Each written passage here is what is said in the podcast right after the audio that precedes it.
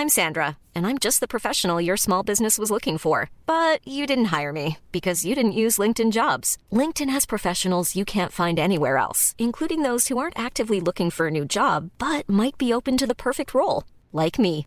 In a given month, over 70% of LinkedIn users don't visit other leading job sites. So if you're not looking on LinkedIn, you'll miss out on great candidates like Sandra. Start hiring professionals like a professional. Post your free job on linkedin.com/people today. Bonsoir à tous, ravi de vous retrouver. Mathieu Bocoté n'a toujours pas sa valise. Excusez-nous, mais tous les soirs, c'est le feuilleton. Vous confirmez? Je confirme, j'ai Donc- toujours pas ma valise. Donc c'est toujours la même chemise, la même cravate, la même veste? Non. Les mêmes en fait, c'est bien le pire. Oui, c'était sûr que je n'osais pas demander. Mais c'est ce que mais- votre ami disait. Qui est cette personne qui s'en va? Donc, donc on rappelle l'histoire. Si vous nous rejoignez à l'instant, vous étiez en vacances, vous allumez la télé pour la première fois depuis 15 jours. Mathieu Bocoté a passé ses vacances au Canada. Au Québec. OK Et il a perdu ses valises, mais c'est la faute d'Air France Canada. Air France Canada. J'avais pas pensé à ça. En fait, c'est l'aéroport, euh, l'aéroport Trudeau de Montréal. Trudeau, ça sonne mal. Quand, quand- quand on perd sa valise, ça fait mal. Oh là, très Oh fort. là, oh très là fort, la malle. Bon, allez. Il est, il est en pleine forme, Marc Menon. Ah ouais. C'est qui qui fait le journal déjà? Clémence Barbier. C'est parti. Vladimir Poutine ordonne un cessez-le-feu en Ukraine les 6 et 7 janvier à l'occasion de la fête de Noël orthodoxe, une décision qui fait suite à la demande du patriarche de l'église orthodoxe russe Kirill. De son côté, l'Ukraine a qualifié ce cessez-le-feu d'hypocrisie, appelant les troupes de Moscou à quitter le pays. Une délégation de médecins a été reçue par le ministre de la Santé cet après-midi alors qu'une manifestation était organisée à Paris pour réclamer le doublement du tarif de la consultation. Mais les négociations sont en point mort selon le ministère. Des réponses seront apportées lors des négociations conventionnelles avec l'assurance maladie. Le mouvement de grève, lui, sera levé lundi pour le bien des patients. Après Matignon, Bercy asperge à son tour de peinture rouge, une action de deux militantes du groupe Dernière Rénovation. Elles ont été immédiatement interpellées. Le groupe écologique a publié une vidéo sur son compte Twitter et affirme On n'a pas peur de la répression policière, on a peur du dérèglement climatique et de ses conséquences sur nos vies. Au sommaire ce soir, alors que la réforme des retraites relève d'un casse-tête et mobilise déjà sans même connaître les détails du texte, peut-on s'arrêter sur la question de la natalité? Une question oubliée dans le débat. Pourquoi la question de la natalité est-elle un des grands tabous de la politique actuelle? Une politique nataliste peut-elle être efficace? L'édito de Mathieu Bocoté. Vous me direz ce qui vous fait rire, hein, les garçons. Éric Dupont-Moretti a dévoilé son plan d'action pour la justice. 60 mesures pour remédier aux lenteurs, à la complexité de la justice. Une façon de répondre aux questions formulées lors des États généraux. Augmentation de budget, simplification des procédures, division euh, par deux euh, des délais de procédure au civil. Mais en quoi ces mesures changeront le quotidien des Français confrontés au laxisme de la justice? L'analyse de Guillaume Bigot. À l'heure où le pape émérite Benoît XVI a été inhumé à Rome en présence de 50 000 fidèles, on se demandera euh, comment peut-on être catholique aujourd'hui? Est-ce possible? Est-ce honteux? Ou au contraire une fierté? 44 millions de Français sont baptisés, la première religion en France est le catholicisme, mais comment la grande majorité des catholiques vit-elle sa foi au quotidien? Le décryptage de Gabriel Cluzet.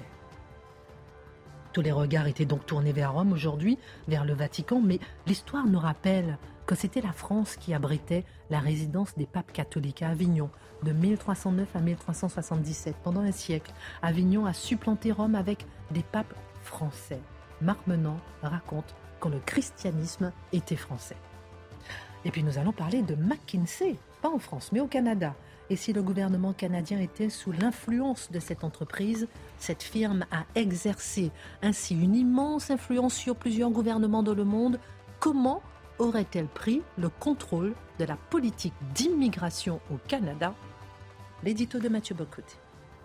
Une heure pour prendre un peu de hauteur sur l'actualité avec nos mousquetaires. C'est parti.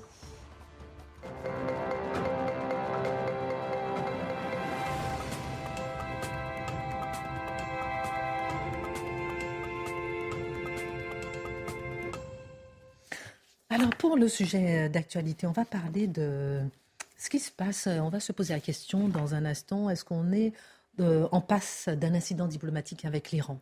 Vous avez vu ce qui se passe avec Charlie Hebdo? Charlie Hebdo a publié des caricatures à propos du suprême de l'ayatollah Khamenei, des caricatures assez particulières qu'on a décidé de ne pas montrer, mais j'ai envie d'avoir votre regard sur euh, euh, est-ce que la liberté de la presse peut aller jusque-là? Est-ce qu'elle doit aller jusque-là? Pourquoi est-ce que l'Iran euh, justement réagit à ces caricatures? Pourquoi est-ce qu'elle les prend au sérieux? En tout cas, j'ai vraiment envie de vous entendre sur ce sujet-là. On en parle dans un instant, d'autant plus que Téhéran a promis euh, des réponses après ces caricatures. On a appris aussi que la fermeture de l'Institut français de recherche en Iran. Et puis on a appris ce soir que le site internet de Charlie Hebdo a été a subi des attaques d'origine inconnue. On a de quoi dire, on en parlera dans un instant. Avant tout, vous êtes en forme, ça va bien, Gabriel est là, la vie est belle? Très belle. Bon, et ah bah, Guillaume de moi alors. Guillaume plane. Parfait. Marc Bah alors, bah, on, s'est pressé à côté de vous en orange. Marc a fait un bazar au bureau toute l'après-midi. Il a une énergie incroyable. Vous devriez rentrer chez vos parents de temps en temps. Allez, c'est parti. La réforme des retraites occupe tout l'espace médiatique, mais se pourrait-il qu'on l'aborde par le petit bout de la lorgnette? Car si on se soucie avec des raisons euh, des comptes publics et si on ne cesse de rappeler qu'il y aura demain de moins en moins d'actifs, on ne cesse de le dire, on ne se demande pas vraiment comment augmenter le nombre d'actifs. Personne, Mathieu, ne pose vraiment la question de la natalité. Pourquoi? Euh, vous avez tout à fait raison. C'est la part absente de cette question fondamentale. Alors, reposons le problème des retraites tel qu'il se pose dans le débat public en ce moment. On nous dit je, rappelle des banalités, mais elles sont nécessaires pour la suite des choses. On aime bien les banalités. André Gide, je crois, disait qu'une une idée de génie est une banalité supérieure. Ah, c'est ah, non, mais vous êtes en fort. Ah, quand même, Alors. Gardez le sa valise. non!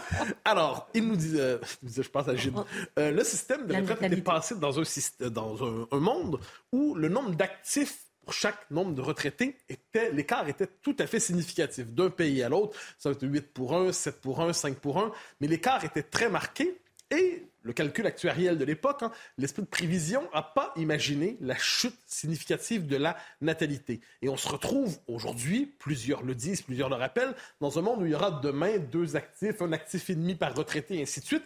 Comment être capable d'assurer un, système de retraite dans de telles circonstances. C'est une donnée technique de base. Ensuite, c'est un autre élément. Ils ont été conçus, les systèmes de retraite, dans un monde où l'espérance de vie n'était pas aussi élevée qu'aujourd'hui. Et ça, c'est une autre donnée. Donc, euh, une retraite qui dure 10 ans, qui dure 20 ans, qui dure 30 ans, c'est pas la même chose sur les comptes publics.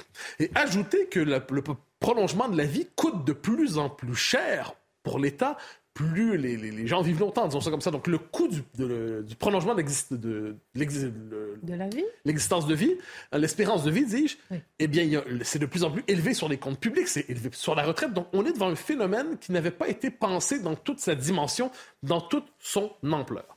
Ça, ce sont les données de base. Alors, on se dit, il faut augmenter le nombre d'actifs. Et tout le monde le sait. Hein. Tout le monde en est conscient. Mais, sachant tout cela, on pourrait se dire, ben, il y a deux options. Il y a l'option, il euh, ben, faut augmenter la natalité. C'est une solution à moyen et long terme, mais qui permettrait véritablement d'équilibrer les comptes et de faire un système viable, quitte à redéfinir ensuite les paramètres du système de retraite en fonction d'une natalité qui n'est plus celle d'hier. Mais non, cette question, elle est laissée de côté. On verra pourquoi ensuite. Parce qu'une seule solution est envisagée pour payer les retraites, c'est même un slogan. Nous le savons, c'est l'augmentation massive de l'immigration. Hein, on a ça, c'est l'expression vulgaire du consensus patronal sur l'immigration où on nous dit globalement pourquoi il faut l'immigration massive pour payer nos retraites. Et on dit quelquefois avec condescendance, si vous n'acceptez pas euh, l'immigration massive, qui payera vos retraites? Puis on va même ajouter qui va accepter de faire les petits boulots que vous ne voulez pas faire et ainsi de suite. Donc c'est une vision très, très, très instrumentale de l'immigration où on la présente finalement comme le seul moyen disponible pour assurer une prospérité durable pour une génération qui veut quitter ce monde dans la fête. Alors, il y a deux choses. Premier élément, eh c'est une solution à très court terme. Il ne faut pas l'oublier. Parce que pour que les immigrés paient la retraite, ils doivent arriver ici à un âge à peu près idéal, un âge pour travailler, ils doivent être immédiatement très productifs et, on les importe presque comme des morceaux de robots dans cet esprit. On a besoin de X nombre de travailleurs pour payer la retraite. Dès lors, on va prendre X nombre d'étrangers, d'immigrés, on les fait venir ici et pop, la machine recommence à fonctionner tout simplement. Euh, en oubliant que par ailleurs, cette immigration qui arrive coûte euh, des coûts sociaux et c'est pas toujours immédiatement, si on fait l'ensemble, le portrait de l'ensemble de la société, le, coût d'énergie, le boom économique qui permettrait de transformer ça en prospérité globale. Et ensuite, une logique très court-termiste, très court-termiste, parce que disons qu'on veut payer les retraites en, en invitant ces gens à se joindre à nous d'un coup, mais le fait est que dans 15 ans, en même temps, eux-mêmes vont vieillir. Donc, qu'est-ce qu'on doit faire? Est-ce qu'il faut être toujours dans une espèce d'utilisation massive de l'immigration pour payer la génération qui suit c'est intenable comme système. Alors, alors, alors, il y a une solution qui pourrait s'imposer. C'est justement durablement, se dire, si on est dans des taux de natalité effrayants aujourd'hui, c'est 2,1 le taux de renouvellement par femme dans une société. Si on est dans du 1,5, du 1,6 dans des sociétés un peu partout en Occident, c'est assez bas. On pourrait dire, qu'il faut augmenter les, les, taux de natalité. Ça pourrait être un projet collectif. Or, c'est le projet qu'on s'interdit même d'imaginer. Mais pourquoi? C'est un tabou finalement? Ah oui, mais je pense que c'est véritablement devenu un tabou dans nos sociétés pour plusieurs raisons. Alors, en fait, je pense que ça heurte les mentalités collectives d'aujourd'hui. Le premier élément, c'est le rapport à l'émancipation féminine. Quand on dit on veut augmenter le taux de natalité, c'est interprété par une certaine frange du mouvement féministe comme une volonté de réduire les femmes à leur fonction reproductrice. On dit finalement, votre fonction, c'est de fournir des bébés pour la nation. Et dès lors, eh les femmes disent, effectivement, si on leur disait cela, elles seraient tout à fait en droit de dire, mais un instant, notre ventre n'est pas un, n'est pas une, un lieu d'embrigadement. C'est pas une usine pour la nation. C'est pas, notre ventre peut pas être embrigadé pour la patrie. On entend l'argument. Mais on y voit finalement une forme de négation. Donc, de la liberté féminine, on voit une négation de tous les éléments des grande conquête des 50 dernières années pour les femmes, qui est la maîtrise du corps, la maîtrise de la reproduction, la maîtrise véritablement de tout ce qui touche à la procréation. Donc, ça heurte un certain néo-féminisme.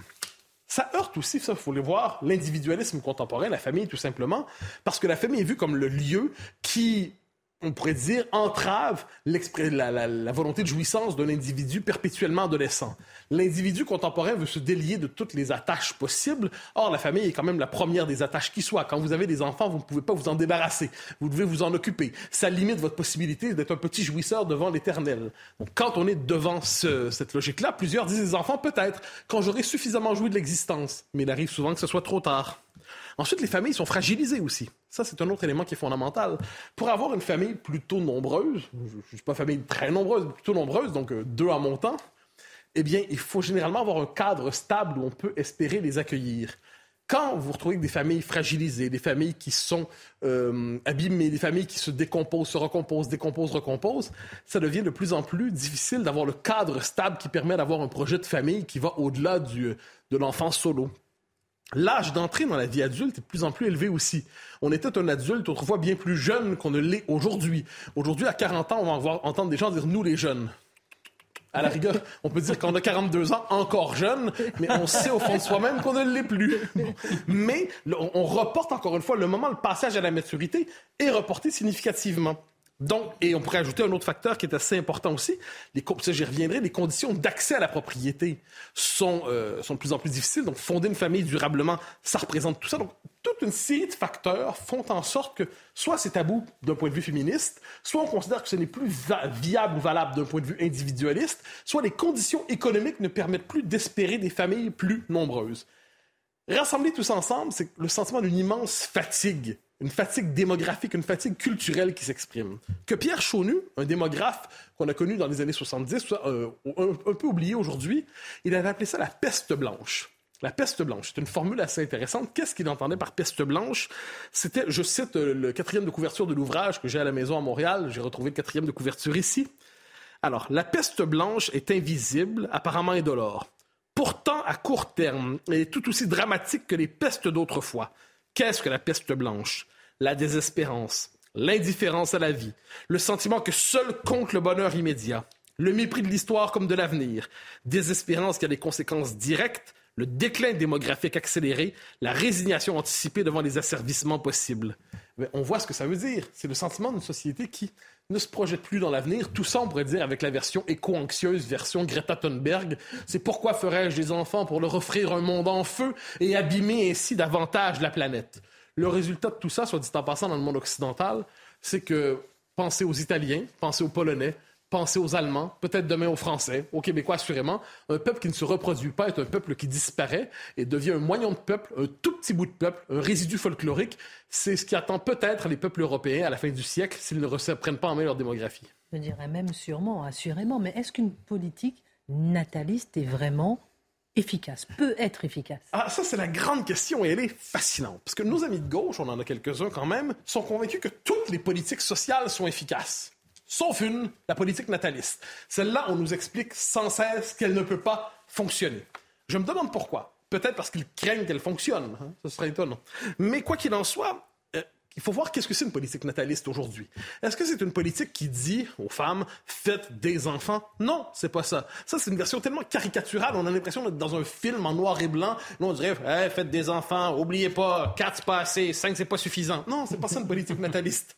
Politique nataliste, c'est une politique qui permet de combler l'écart entre le, désir, le nombre d'enfants désirés et le nombre d'enfants obtenus. Parce que quand on sonde les femmes et les hommes, les familles, c'est étonnant. Ils voudraient davantage d'enfants qu'ils ne sont capables euh, de, de s'en offrir, si vous me permettez l'horrible formule. Donc, qu'est-ce que ça veut dire? Ça veut dire déprimer à la naissance, évidemment, pour permettre l'accueil de l'enfant. Ça veut dire un système de crèche véritablement développé, les plus en France qu'ailleurs, soit dit en passant, pour permettre notamment aux femmes de retourner au travail le plus rapidement possible après avoir euh, donné naissance à un enfant. Pourquoi? Parce qu'il ne faut pas que la naissance soit vue comme une entrave à la carrière. Et ça, parce qu'on ne va pas sacrifier l'émancipation économique des femmes sur le mode faites des enfants et sacrifiez votre carrière. Donc, il faut trouver un aménagement des systèmes sociaux pour permettre aux femmes de conjuguer carrière resplendissante, carrière et ainsi carrière conquérante et le fait d'avoir des enfants. Donc, le développement du congé maternel, euh, le soutien du retour au travail des femmes après, euh, après avoir eu un enfant. Donc, tout ça, il y a des mesures qui sont possibles, qui sont sérieuses et qui, qui, coûtent cher, il faut bien le dire. Donc, ça implique une réorientation de la politique sociale. Cela dit, ferait-on toutes ces mesures, qui peuvent être efficaces, je le crois, qui peuvent avoir un effet réel, je le crois, ça, ne viendrait pas dissiper pour autant ce sentiment d'une fatigue civilisationnelle, d'une fatigue culturelle, d'une fatigue démographique, d'une civilisation qui voudrait simplement se coucher, jouir et se laisser mourir, comme dit la chanson. Il n'est pas impossible de croire, interdit de penser que sur ce plan, les politiques publiques sont moins efficaces qu'on ne le souhaiterait. Petite question subsidiaire. Euh, la politique nataliste, c'est intéressant, mais ça prend du temps. Bien sûr. Est-ce que ça, c'est pas justement, euh, pardonnez-moi hein, pour ce petit, mhm ce petit rajout de question, mais est-ce que c'est pas euh, utopique, un peu utopique de se dire qu'on va lancer une politique nataliste face aux retraites alors ah que bon ça prend beaucoup Votre question est fondamentale. C'est une, une, politique à moyen et long terme. Mhm. Mais le fait est que la politique bien pensée, c'est du moyen et du long terme. C'est pas être dans l'immédiat, immédiat, immédiat. Si on est dans l'immédiat absolu, on fait pas de politique. On fait des coups de com mhm. ou on fait des coups d'urgence. Mhm. Et ensuite, est-ce que l'immigration peut payer les retraites? Est-ce que ça peut fonctionner même à court terme? Non, ça fonctionne même pas. Si au moins ça fonctionnait, on dirait que les boomers, grâce à l'immigration, étaient capables d'avoir jusqu'à 90 ans une vie heureuse et joyeuse. Mais même pas, ça fonctionne même pas. Donc au moins pensant à moyen et long terme, le résultat pourrait être différent. Pardon, je pose des questions alors qu'on n'a pas beaucoup de temps, on a beaucoup de sujets. Merci beaucoup. Euh, on va parler euh, de la politique d'Éric Dupont-Moretti mhm. sur la justice. Je vous poserai une question dans un instant parce que c'est intéressant aussi de s'arrêter même une minute. Vous nous direz ce que vous pensez de Vladimir Poutine qui ordonne un cessez-le-feu là en Ukraine le 6 et le 7 janvier. Vous allez nous dire aussi ce que vous pensez puisqu'il y avait un regard euh, international très affûté. Pour l'instant, restons en France. 60 mesures pour remédier aux, je cite, lenteurs et à la, je cite, complexité de la justice, 60 mesures pour répondre aux, je cite, attentes formulées pendant... Non, mais c'est ce que dit euh, le, ministre de la Justice pendant les huit mois de consultation après les États généraux qui ont été lancés en janvier 2021. Ça y est, le ministre de la Justice a dévoilé son plan d'action. Alors pour commencer, euh, mon cher Guillaume Bigot, quelles sont vos remarques sur le contexte, la méthode, le calendrier de cette réforme? Oui, il faut un peu cadrer, euh, les choses avant d'attaquer euh, la réforme elle-même et son contenu. D'abord, sur le contexte, le ministre parle de réparer et de moderniser la justice. Et en fait, ça s'inspire toute cette réforme d'un rapport. Et le rapport, lui, parlait de manière beaucoup plus crue et beaucoup moins communicationnelle. Remédier au délabrement de la justice. C'est assez cru comme vocabulaire. Euh, et répondre au sentiment de honte, c'est très fort, que les professionnels de la justice éprouvent parfois face à leur manque de moyens matériels et humains. Donc euh, c'était terrible. Disons que le premier devoir d'un État, c'est euh, de rendre la justice. Et que la République française, au point où elle en est rendue, elle doit d'abord rendre justice à ses magistrats avant de pouvoir correctement à nouveau rendre la justice aux Français, un peu comme il faut maintenant soigner les soignants, protéger les forces de l'ordre, enseigner les enseignants. Ensuite, à part cet élément de contexte assez grave, il faut parler du calendrier, parce que le calendrier, il, s'est vraiment éternisé de cette réforme. La réforme, elle a été présentée ce matin, mais elle a débuté en réalité avec des états généraux qui ont été lancés à l'automne 2021. C'est Jean-Marc Sauvé, le, vice-président du Conseil d'État, qui, a, encadré ces travaux. Et il a rendu son texte, sa copie, en fait, juste avant les élections présidentielles, fin février. Et c'était déjà prêt, la réforme était déjà prête. Et certains ont dit, ah oui, mais ça a servi à dissimuler un peu le bilan calamiteux d'Emmanuel Macron, premier mandat en matière de justice, et ça a servi aussi à alimenter le programme d'Emmanuel Macron, version 2, pour le second mandat. C'est pas faux. Mais alors là, on s'est dit déjà, ça a pris beaucoup de temps. Mais non, c'est reparti. Donc après l'élection d'Emmanuel Macron, on a remis une pièce dans le jukebox, on a continué finalement ce processus de consultation à partir de juillet 2022, et cette fois-ci, ça se termine enfin maintenant. On aurait tendance à dire enfin. Il faut aussi dire un mot de la méthode. Clémenceau disait, c'est toujours amusant de citer Clémenceau, si vous voulez enterrer un problème, vous nommez une commission, elle va pondre un rapport et vous mettez le rapport dans un tiroir. Bon, alors, en matière de justice, effectivement, ça donne un peu le tournis. Au lendemain de la catastrophe d'Outreau, il y avait une commission parlementaire avec déjà 82 recommandations pour réformer la justice. Tiroir. Ensuite, il y a eu Sarkozy, commission léger pratiquement l'essentiel dans un tiroir. François Hollande, grand débat national sur la justice. Hop, au tiroir. Début du quinquennat Macron, grand chantier de la justice. Je vous laisse deviner ce qui est arrivé. Ensuite, Éric Dupont-Moretti, il faut donc replacer ça dans son contexte, c'est important. Et donc le troisième garde des Sceaux d'Emmanuel Macron a présenté sa troisième réforme. Alors disons qu'il était temps et qu'il vaut mieux un peu tard que rien, jamais. Alors justement, il y a des solutions quand même dans la réforme euh, du ministre de la Justice. Tout n'est pas mauvais dans les propositions. Rappelez-nous un peu les propositions importantes et votre regard sur ces propositions. Oui, vraiment, on serait de mauvaise grâce de ne pas constater ce qui est positif, parce qu'il y a des éléments positifs. Ce qui est incontestablement positif, c'est pour le coup là des moyens, une augmentation assez inédite de budget, 26% d'augmentation des moyens affectés à la justice du budget de la justice depuis qu'Éric Dupond-Moretti a été nommé garde des Sceaux. Et ça, c'est pas rien. Il va pouvoir recruter 10 000 greffiers, auxiliaires de justice, gardiens de prison dont 1500 magistrats, et il était vraiment, vraiment temps. Et puis enfin, la promesse de 2017 de 15 000 places de prison qui n'avaient pas été tenues peut peut-être commencer à être tenue. Il y a déjà 2000 places qui ont été livrées. Pour le reste de la réforme, je pense qu'on peut la diviser en trois blocs. En reprenant le, vraiment ce qu'est la justice en France, vous avez d'un côté la justice administrative, ça est particulier dans notre pays, la justice civile, disons, et la justice pénale répressive. Alors la justice administrative, c'est très simple. On a pris le vice-président du Conseil d'État, autrement dit, on a pris le, grand patron ou le grand Manitou de la justice administrative et il n'a évidemment pas du tout touché à sa boutique. Donc il n'y a rien sur la justice administrative. Circuler, il n'y a rien à voir. Ensuite, la justice pénale, là aussi on va en parler, ça va pas du tout. Les problèmes, à mon avis, ne sont pas réglés sauf le début de commencement de création de places de prison. C'est mieux que rien, vous me direz. Et l'essentiel des, avancées qui sont réelles sont en matière de justice civile. C'est un peu la justice du quotidien. C'est les tribunaux de prud'homme, c'est les tribunaux euh, pour les, divorces, c'est les tribunaux, la justice commerciale, etc. Et là, le ministre, et je pense qu'il va y arriver, veut diviser par deux les délais de procédure. Parce qu'il y a une judiciarisation de la société, ça c'est l'effet des séries américaines et d'américanisation de nos dirigeants. Deuxièmement, il y a peu de moyens, donc cette tiers-mondisation des moyens de la justice. Et là, l'idée, c'est de diminuer le stock en s'inspirant par exemple, de, méthodes québécoises. Tiens, pourquoi pas euh, Ça existe dans beaucoup de pays. Il y a beaucoup d'arbitrage. Il vaut mieux effectivement un bon accord qu'un mauvais et surtout un interminable procès.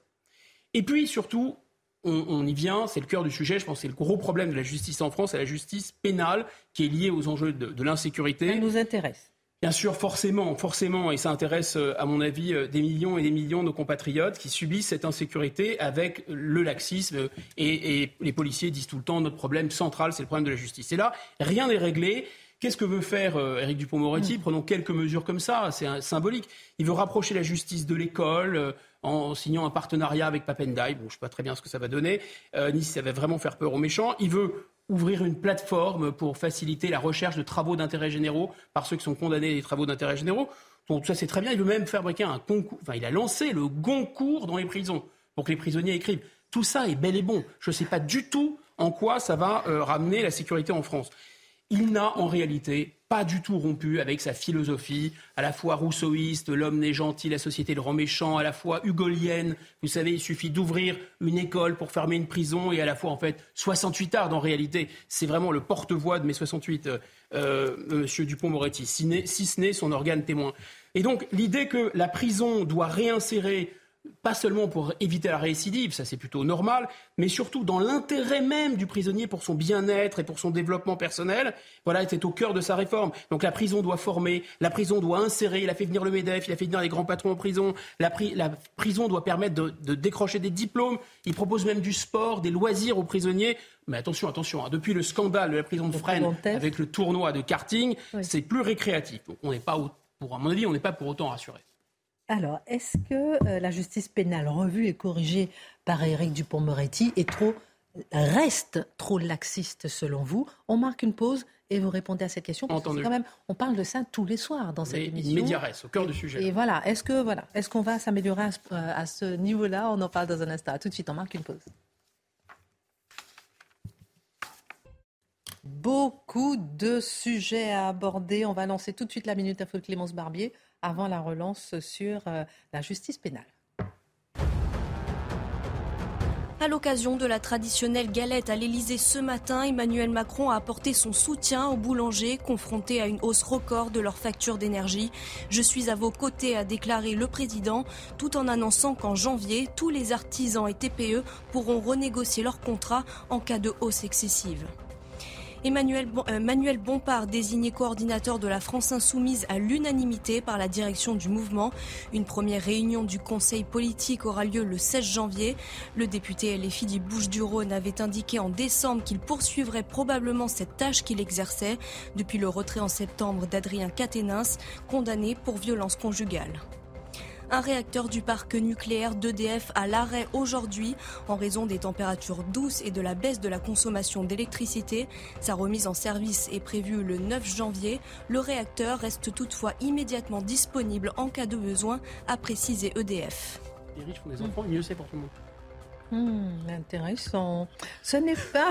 on revient avec vous, euh, Guillaume Bigot. La justice. Après, je vous pose une question justement sur Vladimir Poutine et ce qui se passe en Ukraine, ce qui n'a rien à voir. Mais en France déjà, est-ce que la justice pénale, revue et corrigée, aujourd'hui, on l'a vu par les annonces d'Éric Dupont-Moretti, mhm. reste trop laxiste ou bien au contraire va répondre aux questions qu'on se pose? Non, ça ne va pas du tout régler le problème parce qu'on ah reste dans cette philosophie qui est une philosophie totalement irénique. Et chaque semaine, on apprend euh, que des tueurs avaient déjà eu affaire à la justice. Souvenez-vous la meurtrière de Lola, euh, le tueur raciste de la rue d'Anguin, et que la justice était montrée euh, clémente, voire inexistante avec eux. Et le garde des Sceaux, lui, porte en bandoulière sa, résistance au populisme d'extrême droite, comme dirait mon voisin, parce que lui, il est garant des chiffres, de l'objectivité. Alors, Akitator brandit ces chiffres. Alors les chiffres totem, je vais faire la Akitator. Voilà. Il parle comme ça, il avait des effets de manche. Hein. Alors il dit, il dit quoi? Il dit en 15 ans, les peines correctionnelles sont passées de 7 à 9 mois. Les peines criminelles de 14 ans à plus de 16 ans en moyenne. Attention, deux mois de plus, deux ans de plus en moyenne. Quelle fermeté oui, enfin, sauf qu'on va revenir dans la réalité, en fait.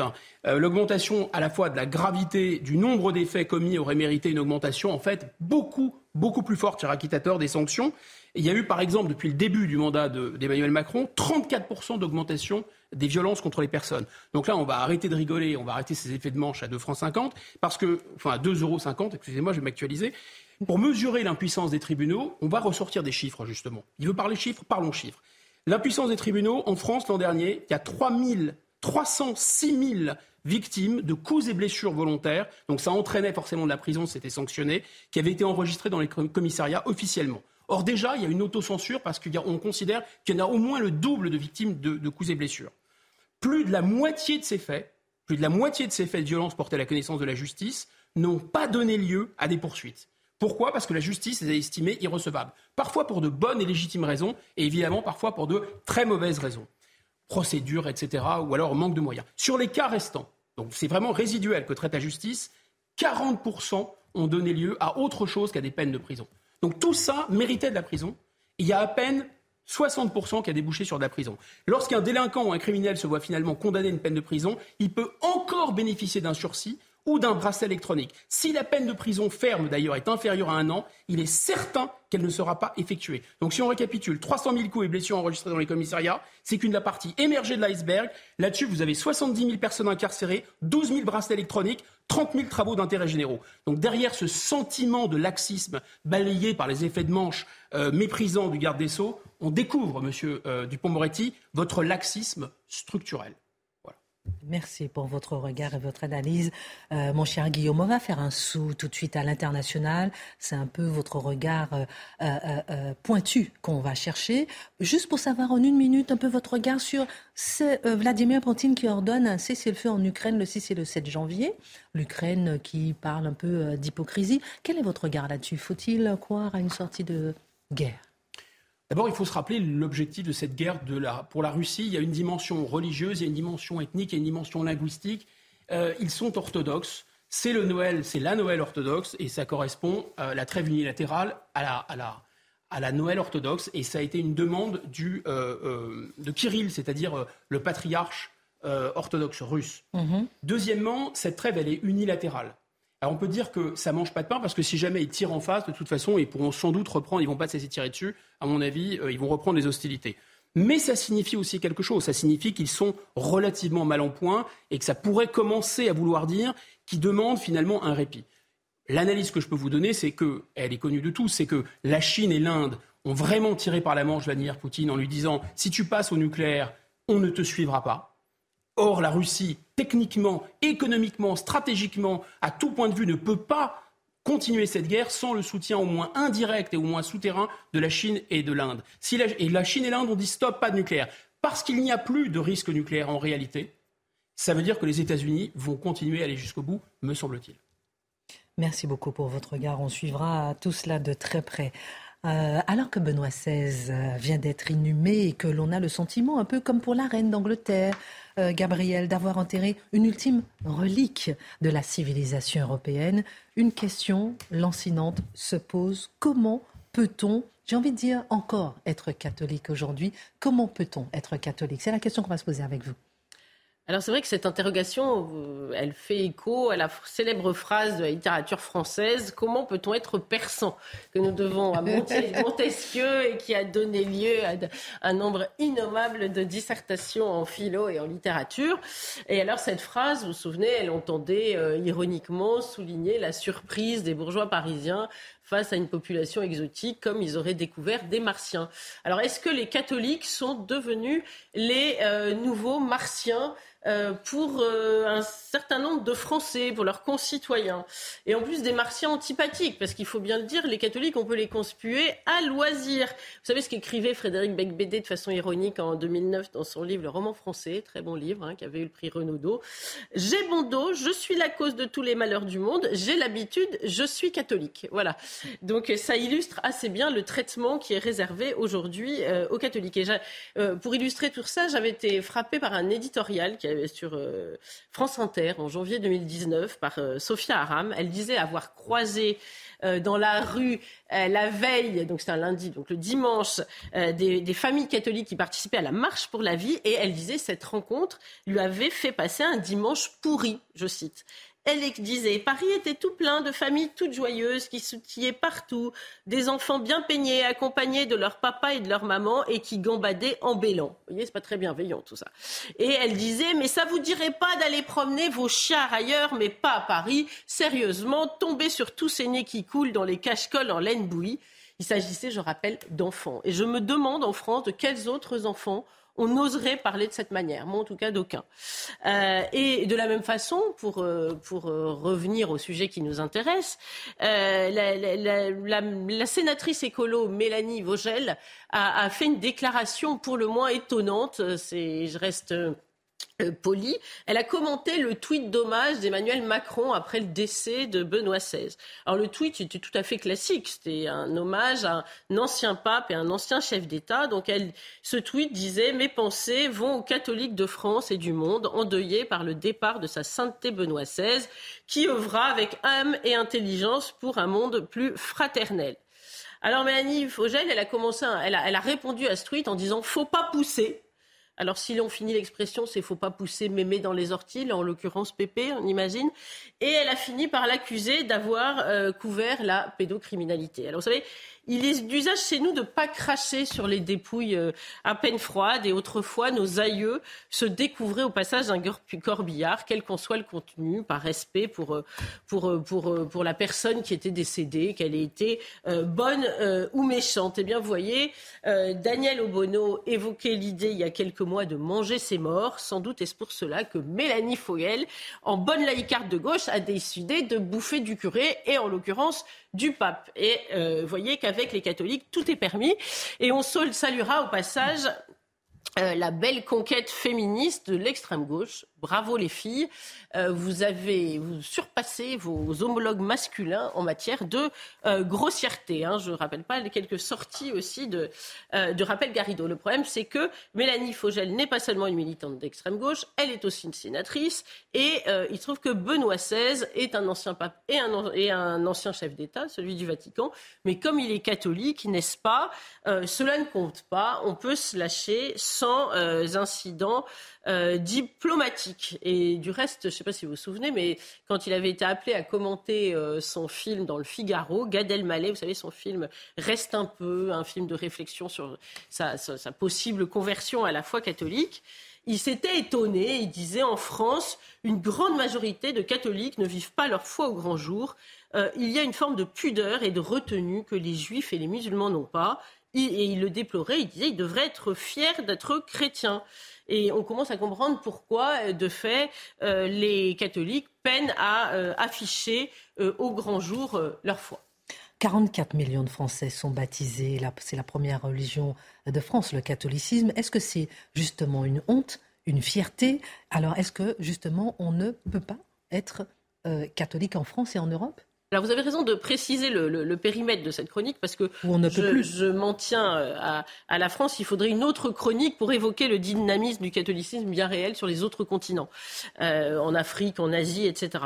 Mais si l'on s'en tient à l'Europe et à la France qui nous intéresse au premier chef, euh, j'ai retenu cette phrase terrible de Chantal Delsol dans son livre La fin de la chrétienté récent hein, aux éditions du CERF. elle dit éduquer des enfants à la foi aujourd'hui, c'est produire des enfants pour Waterloo pas très encourageant, vous voyez.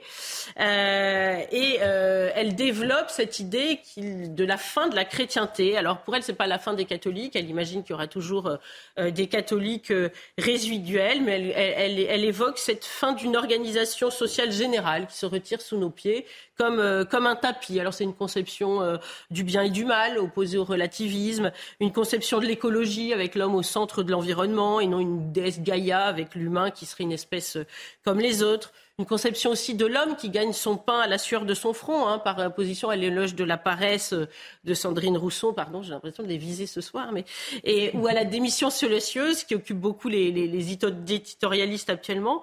Il y a une conception du labeur aussi, de la façon de faire son travail, des valeurs bénédictines, de la régularité, de l'amour du travail bien fait. Il y a aussi le, le, commandement tu ne tueras pas qu'on peut rapprocher de la promotion de l'euthanasie. Et on voit, on se rend compte qu'il n'y a pas un sujet d'actualité aujourd'hui qui n'a pas de près ou de loin à voir avec ce reflux de la chrétienté euh, dans, dans la civilisation. Il n'était pas besoin avant, justement, euh, d'être catholique ni chrétien pour s'insérer euh, dans ce fonctionnement général de la société. Alors vous avez raison, euh, parce que dans une maison, les fondations ne se voient jamais. Donc on peut appartenir à une maison qui, en l'occurrence, la France, avait des racines chrétiennes et ne pas voir ses fondations chrétiennes. Donc euh, les, Français ont tous été peu ou prou des monsieur Jourdain du christianisme. Ils étaient chrétiens euh, sans le savoir. Donc on peut se passer des chrétiens, en l'occurrence des catholiques, pour faire perdurer la chrétienté. Je rappelle que parmi les baptisés qui se déclarent catholiques, seulement 3% vont à la messe au moins une fois par semaine. Eh ben non, vous voyez, parce que les jours il y aura plus de chrétiens, plus de catholiques, ben ça s'appellera plus un pays, ça s'appellera un musée. Vous en parliez hier à propos de la baguette de pain, une espèce de Disneyland, de Jésuland qu'on ouvrirait le matin et qu'on fermerait le soir, mais ce ne serait plus vivant. Alors vous savez, euh, regardez autour de vous, on n'aime rien tant que les pulls en laine véritable, les draps en fil de coton, le jus de fruits 100% pressé, les purées maison, tout cela bien plus de prix que les succès d'années fabriqués au rabais avec des éléments autres. Eh bien, à une civilisation fondée sur des racines chrétiennes, c'est comme la compote, il faut de vrais morceau de dent pour qu'elle soit, soit, authentique. Sinon, elle s'étiolera et la nature ayant horreur du vide, c'est une autre civilisation qui prendra sa place. Dernière question. On compte, j'ai cherché, hein, 42 258 églises et chapelles. 12 054 paroisses, 14 786 prêtres, dont les religieux et les étudiants étrangers. Le catholicisme est revendiqué par 48% des Français, dont 5% se rendent à la messe. Ça dépend, 5 hein, ou 3, 5, 3 à 5% chaque semaine. Il reste donc quand même des catholiques en France. Dernier mot. Oui, il reste beaucoup de même de catholiques euh, en France, mais la base des pratiquants euh, s'est euh, contractée. Cela dit, euh, cette base des pratiquants est très jeune. Alors, elle est un peu sous les radars parce qu'en réalité, elle n'intéresse personne. Et ça rapproche du sujet euh, du début, c'est-à-dire que savoir qu'il y a des jeunes euh, qui vont à la messe le dimanche, qui n'ont pas un troisième œil au milieu du front et qui sont tout à fait capables de s'insérer dans la société, c'est quelque chose de difficilement admissible pour une certaine presse. Donc, encore une fois, on ne, on ne les voit pas. Alors, ce qui a changé par rapport aux catholiques d'autrefois, parce que vous évoquiez toutes ces églises dans nos paysages, c'est que ce n'est plus une église rurale euh, et euh, c'est plutôt une des, populations urbaines mm. euh, et c'est plutôt des milieux bourgeois. Et ça, l'Église s'en fait elle-même leurs proches et on pourrait en lui en faire leurs proches. Les classes populaires n'ont pas été euh, n'apparaissent pas beaucoup qu'à la marge là-dedans, mais il y a une explication sociologique extrêmement simple, c'est que euh, il y avait dans les classes bourgeoises ou aristocratiques une habitude, un habitus, comme dirait Bourdieu, de transmission, et euh, ça s'est passé ainsi pour la foi et les outils, les réseaux de, de transmission qu'il n'y a peut-être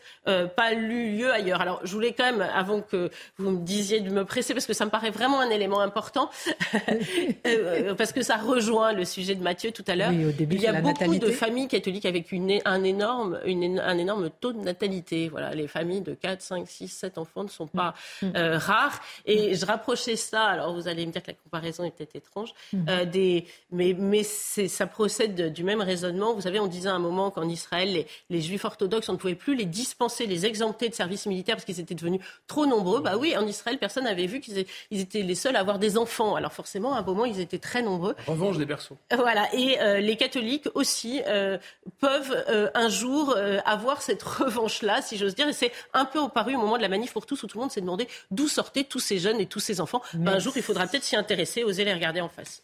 Merci beaucoup pour votre regard sur le catholicisme aujourd'hui en 2023. Dans un instant, beaucoup de sujets. J'ai envie de vous entendre sur l'Iran, Charlie Hebdo, les caricatures. On ne va pas les montrer. On sait ce que c'est regarder si vous voulez pendant la pause. Enfin non, la pause elle est passée. Mais on va parler un peu de la liberté de la presse. On en parlera dans un instant. Parlant de McKinsey, McKinsey partout, McKinsey qui gère tout et la politique d'immigration au Canada. Vous allez nous en parler. Mais pour l'instant, tous les regards, on a dit, euh, Marc maintenant, sont tournés vers Rome aujourd'hui, vers le Vatican, mais l'histoire nous rappelle, et ça c'est fort, et ça c'est puissant, et ça il faut nous le rappeler, que c'était la France qui abritait la résidence des papes catholique à Avignon. Pendant un siècle, Avignon a supplanté Rome avec des papes français. Racontez-nous justement quand le christianisme était français. Il y a deux éléments qui se conjuguent.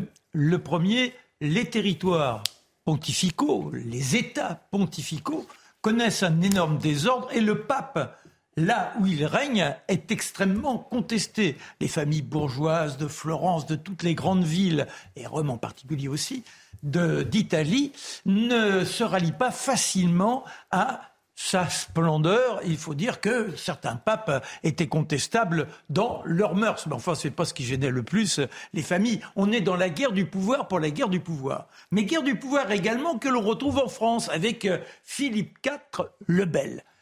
Lui, il entend, il voit monter de plus en plus de monastères, d'abbayes. Et c'est-à-dire que les deniers qui sont récupérés par les uns et les autres ne tombent pas dans euh, sa besace. Et il a besoin de plus en plus d'argent. Alors n'oublions pas qu'il se rend coupable de cette ignominie de prendre aux Juifs et de les expulser euh, de France, mais également il voudrait récupérer une partie de ses deniers. Mais le pape n'entend pas ça.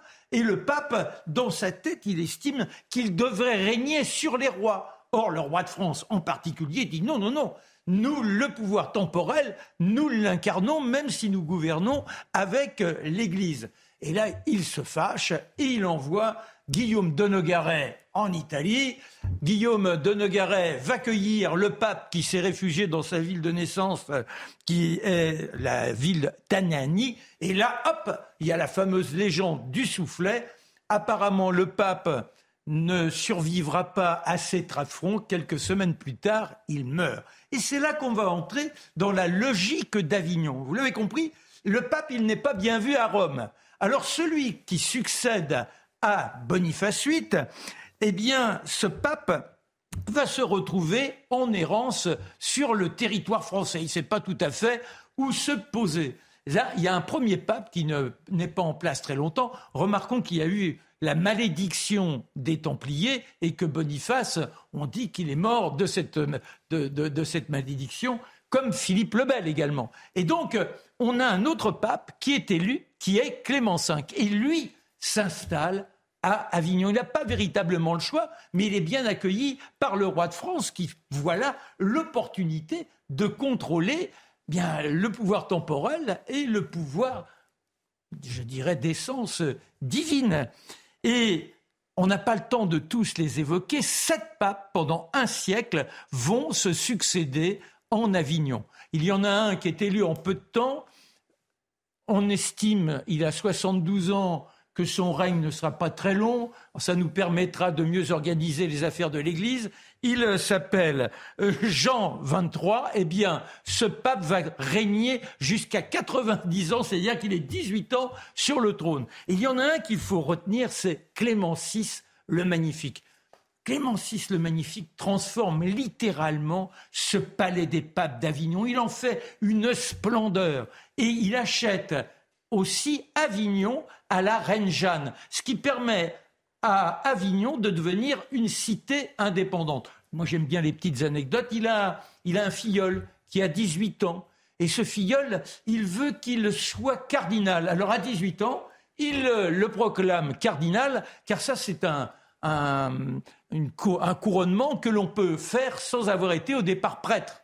Et voici ce personnage qui règne en splendeur. Il est d'autant plus intéressant de l'avoir signalé qu'on retrouvera cet homme-là des années plus tard, pape sous le nom de Grégoire XI, toujours en Avignon.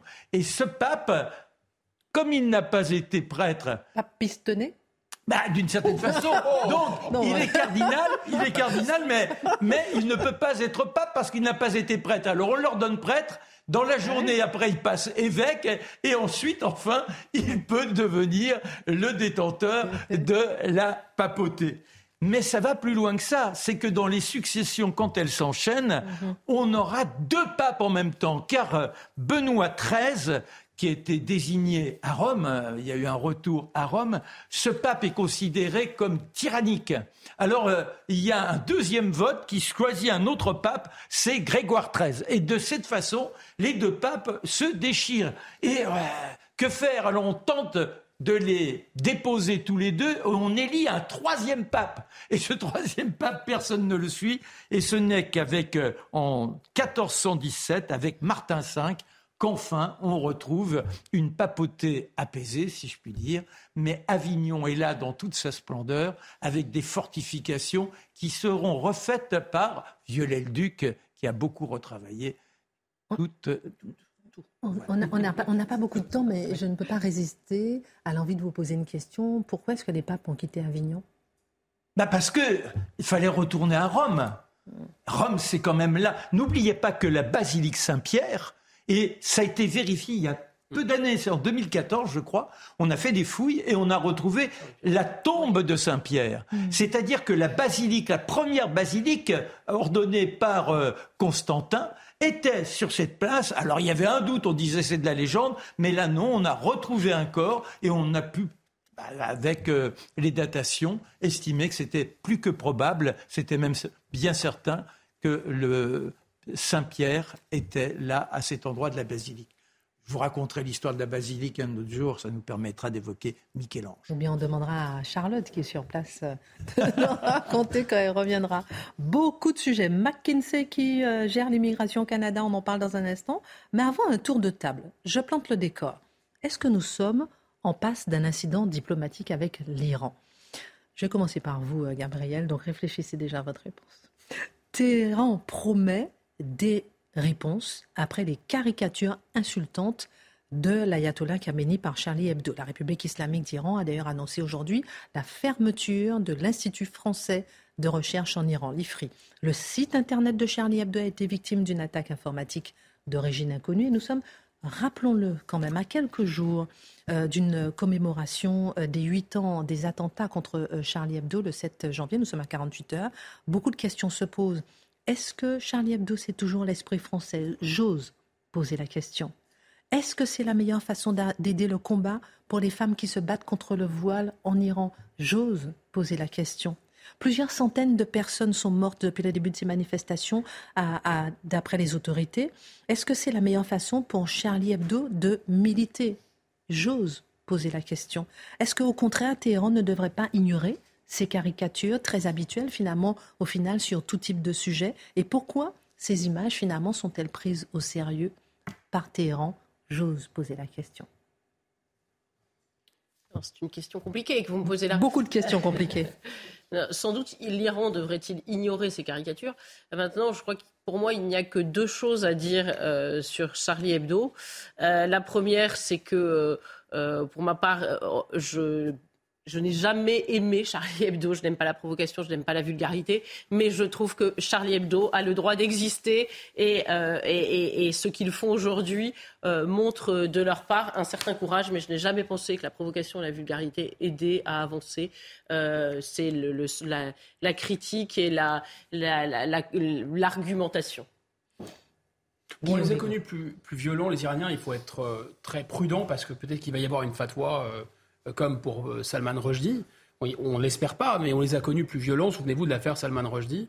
Euh, ensuite, euh, je pense qu'ils sont, ils ont convoqué l'ambassadeur de France. Ils sont là, ils sont intéressés d'avoir un effet de diversion. Parce que d'abord, ça, se passe très très mal chez eux. ça détourne l'attention. Et deuxièmement, parce qu'en plus, il y a un autre effet de diversion. C'est pas seulement la lutte du, régime, c'est aussi l'effet diversion par rapport au seuil nucléaire qui, à mon avis, est en train ou, a même été franchi. On va voir rapidement le tweet de David Lisnard, maire de Cannes. La République islamique d'Iran menace, raison de plus d'acheter Charlie Hebdo, de partager les caricatures, de lire l'édito de risque qui porte haut l'ardent défi de la liberté, de ne pas laisser tomber aux oubliettes de l'actu le combat des Iraniens, notamment des femmes. Vous comprenez? Oui, bien sûr. Moi, franchement, euh, qu'on apprécie ou non Charlie Hebdo me semble être une question tout à fait secondaire. Euh, dans les circonstances, la liberté d'expression, c'est la liberté d'autrer, de, de, de, certains disent de blasphémer, mais aussi, qu'est-ce que c'est le blasphème? C'est simplement ne pas respecter les croyances d'autrui et de les, quelquefois de les moquer et ainsi de suite. Mais nul n'a droit de sacraliser sa croyance à un tel point qu'il l'impose à l'autre comme étant sa propre croyance. Premier élément. Quand j'entends les autorités de Téhéran dire le, on ne tolère pas ça de la part du gouvernement français. Mais on devrait apprendre aux gens de Téhéran que c'est pas le gouvernement français qui est responsable de la ligne de Charlie Hebdo. On est dans un pays libre, un pays démocratique, un pays libéral, un pays où la presse fait ce qu'elle veut. Et en France, les ordres donnés à Charlie Hebdo viennent de la rédaction de Charlie Hebdo et ne viennent pas de l'Élysée. Donc que l'Iran ne soit pas un pays démocratique qui contrôle sa presse et se permet de l'assujettir, ça les concerne. Mais en Occident, cette liberté, elle existe. Ensuite, vous me direz, c'est une provocation, mais c'est toujours le problème. C'est que si vous dites qu'il faut pas aller trop loin dans la provocation, vous donnez le pouvoir à l'offusqué de vous fixer ses propres limites. S'il vous dit la prochaine étape, c'est aucune représentation du prophète. S'il vous dit la prochaine étape, c'est aucune critique de l'islam, sinon vous me provoquez. Donc, on est dans un moment où, si on donne à l'offusqué le privilège de fixer la limite, on se soumet à l'offusqué, on se soumet aux islamistes parce qu'on a peur de leur, on a peur de la sanction. C'est quoi la sanction des islamistes? C'est la peine de mort. Personne n'a envie de la recevoir et je la comprends. Je comprends cette réaction. Mais cela dit, on accorde un pouvoir immense, immense aux plus radicaux lorsqu'on décide, ils vont décider ce qu'ils peuvent montrer, ne peuvent pas montrer. Très intéressant. Et en même temps, je comprends aussi euh, le regard de Gabriel Cluzel. Réfléchissez à la dernière chronique en une minute hein, euh, de Gabriel Cluzel où on se dit, d'ailleurs, on n'ose pas montrer les caricatures, elles sont assez, assez, assez euh, denses, mais effectivement, il y a le risque de se soumettre et on est coincé entre cette puissance de la liberté d'expression qui représente la France et qui passe par le fait d'accepter d'être choqué. Mais il faut apprendre la liberté. C'est ça la liberté. Malheureusement, on n'apprend pas la liberté. La liberté, c'est d'être choqué. Mais, mais, la liberté, oui, parce que sinon, on est toujours offusqué. C'est le grand drame de l'époque. La victimisation. Vous m'avez dit ça, mais moi, vous n'aviez pas le droit de me dire ça. Je suis profondément blessé. C'est intolérable. Mais c'est ça la vie en communauté. Être capable d'être dans la dérision. Sinon, il n'y a pas de liberté. Ce qui est extraordinaire, c'est que nous sommes le peuple de la liberté. Nous sommes très mal compris parce que nous avons réussi à forger ça. Ça remonte au XVIe siècle. C'est tout le courant libertin. Et aujourd'hui. Mais c'est ce que vous dites, Marc. on est peut-être mal compris. Ben oui, mais, il faut que chacun doit faire l'effort. On ne peut pas dire la liberté, la. C'est quoi la liberté? La liberté, c'est d'être capable d'être dans la, la, la, dérision. La liberté, c'est le blasphème. Et le blasphème, oui, ça offusque. Vous, vous allez vous moquer de moi, vous allez dire à son âge, regardez-le, ce vieux, il devrait être dans un EHPAD, il arrive à CNews avec son déambulateur. mais amusez-vous comme ça. Oui, vous avez le droit. Oui, vous, vous avez même presque le devoir de vous vous moquez de moi. C'est ça que nous devons apprendre. C'est ça qui nous fait, je dirais, aimer la vie. Être capable d'être dans cet emballement où les uns et les autres eh bien, nous, ne nous prenons plus au sérieux. Nous ne sommes pas, même on a le droit de se moquer de Dieu. La liberté, oui. je sais que vous êtes euh, chaud bouillant sur le sujet. La liberté n'exclut pas le respect. Mais, ah, mais, le respect. Mais, je vous fais bondir. Je sais quoi le respect Je suis là pour vous taquiner. Et, mais respecte-t-il notre ah, liberté mais non, l'un après l'autre. Mais non, mais c'est-à-dire que euh, le, respect, c'est le respect de l'autre. Je ne prends pas un propos comme une attaque personnelle. C'est pas un coup de couteau, un mot, même s'il me fait mal. Non, mais en fait, le euh, sacré, c'est quelque chose qui fait qu'on peut engager sa vie aussi. C'est quelque chose dont on hérite, qu'on transmet et qui est plus important que sa propre vie. Et la liberté me semble être un sacré pour nous. Bah, euh, je pense que l'essentiel, vous parlez du respect, mais le fait est que lorsqu'on confie aux fanatiques le droit de fixer ce qui est le respect et ce qui n'est pas le respect, euh, imaginez comme dans la rue, quelquefois, hein, vous regardez quelqu'un, il dit Tu m'as pas respecté. Puis là, se donne le droit de péter la gueule. Ben, je mm. m'excuse, mais il y a un mm. problème là. Mm. Donc, moi, je, pense qu'en ces matières, il faut. Moi, je, suis un partisan du maximalisme de la liberté d'expression. Ensuite, ça ne veut pas dire que personnellement, je vais tout faire, je vais faire tous les outrages. Ça ne veut pas dire que je vais aimer les caricatures de Charlie. Entre vous et moi, j'aime pas beaucoup Charlie. C'est pas ma religion, disons ça comme ça. Mais depuis qu'ils ont été attaqués, j'en suis solidaire. Hein, et l'attaque est, antérieure, soit dit en passant, aux attentats. Il y avait déjà, j'avais cherché à incendier la salle de rédaction. Hmm. Donc, pour moi, en tant que tel, la liberté d'expression, c'est le principe qui fonde la modernité occidentale et j'y tiens au-delà, quelquefois, de mes propres convictions. Je vous sens tellement débordant sur le sujet, ça vous empêche pas Oh non, non, ça va, ça va. On va parler de McKinsey au Canada une autre fois. Euh, vous vouliez réagir, ensuite je vous laisse le mot de la fin. Il nous reste euh, quelques secondes. J'ai l'impression qu'aujourd'hui, il n'y a que deux parties possibles. Euh, dire qu'on est pour la liberté, qu'on adore Charlie Hebdo et que donc on les défend, ou euh, euh, critiquer le, le, le, fait, le, fait de caricaturer. Moi, c'est vrai que je n'aime pas la vulgarité, mais ce n'est pas pour autant que je suis dans une optique de soumission, évidemment, et, c'est, mhm. et, et, et, on peut condamner les agresseurs sans aimer la vulgarité. Je, je trouve qu'il y a une façon euh, mhm. très euh, binaire de se... Marc, une seconde. Face, à, face à Charlie Hebdo. Pardon, je n'aime pas la mais vous avez le droit, ni les provocations. Et la liberté, c'est aussi de le dire. Mais non, mais vous avez le droit de dire, vous avez le droit de dire, je n'aime pas la vulgarité, mais vous ne pouvez pas empêcher la vulgarité de s'exprimer. C'est Rabelais, ce sont les racines de la France. Elle, est d'accord avec ça. Il faut le dire, en derrière ça, qu'est-ce qu'il y a? Il y a la trouille, la trouille, la trouille que nous inspirent les islamistes. Il y a la trouille, la trouille, la trouille que nous inspire le régime de Téhéran. Il y a la trouille, on se rappelle de la fatwa contre Salman Rushdie. Ça a pris des décennies, elle a été exécutée. On sait le pouvoir de ces fanatiques. Reste à voir ce que nous faisons devant les fanatiques. Bah, un peu de fanatisme et la liberté, peut-être. Merci beaucoup à tous pour cette émission. Oh, c'est déjà fini. Oh, c'est déjà la fin de la semaine. Oh, allez, tout de suite Pascal Pro, la Minute Info d'abord et toutes les émissions sur cnews.fr. Merci à tous. Éric Dupont-Moretti présente un plan d'action pour la justice. Il est issu des états généraux de la justice. Le garde des Sceaux a dévoilé une soixantaine de mesures, parmi elles la réduction du délai de traitement des procédures civiles. Il assure également que le budget devrait atteindre les 11 milliards d'euros en 2027. Joe Biden lance un appel aux migrants illégaux. Ne venez pas à la frontière. Ce sont les mots du président américain. Ces derniers arrivent en masse à la frontière avec le Mexique. Le chef de la Maison-Blanche promet humanité et fermeté face à un système d'immigration cassé. Et puis le prince Harry accuse son frère William de l'avoir jeté au sol. Cet incident aurait eu lieu lors d'une dispute au sujet de Meghan en 2019. Cette information a fuité dans la presse britannique à quelques jours de la publication des mémoires du prince Harry.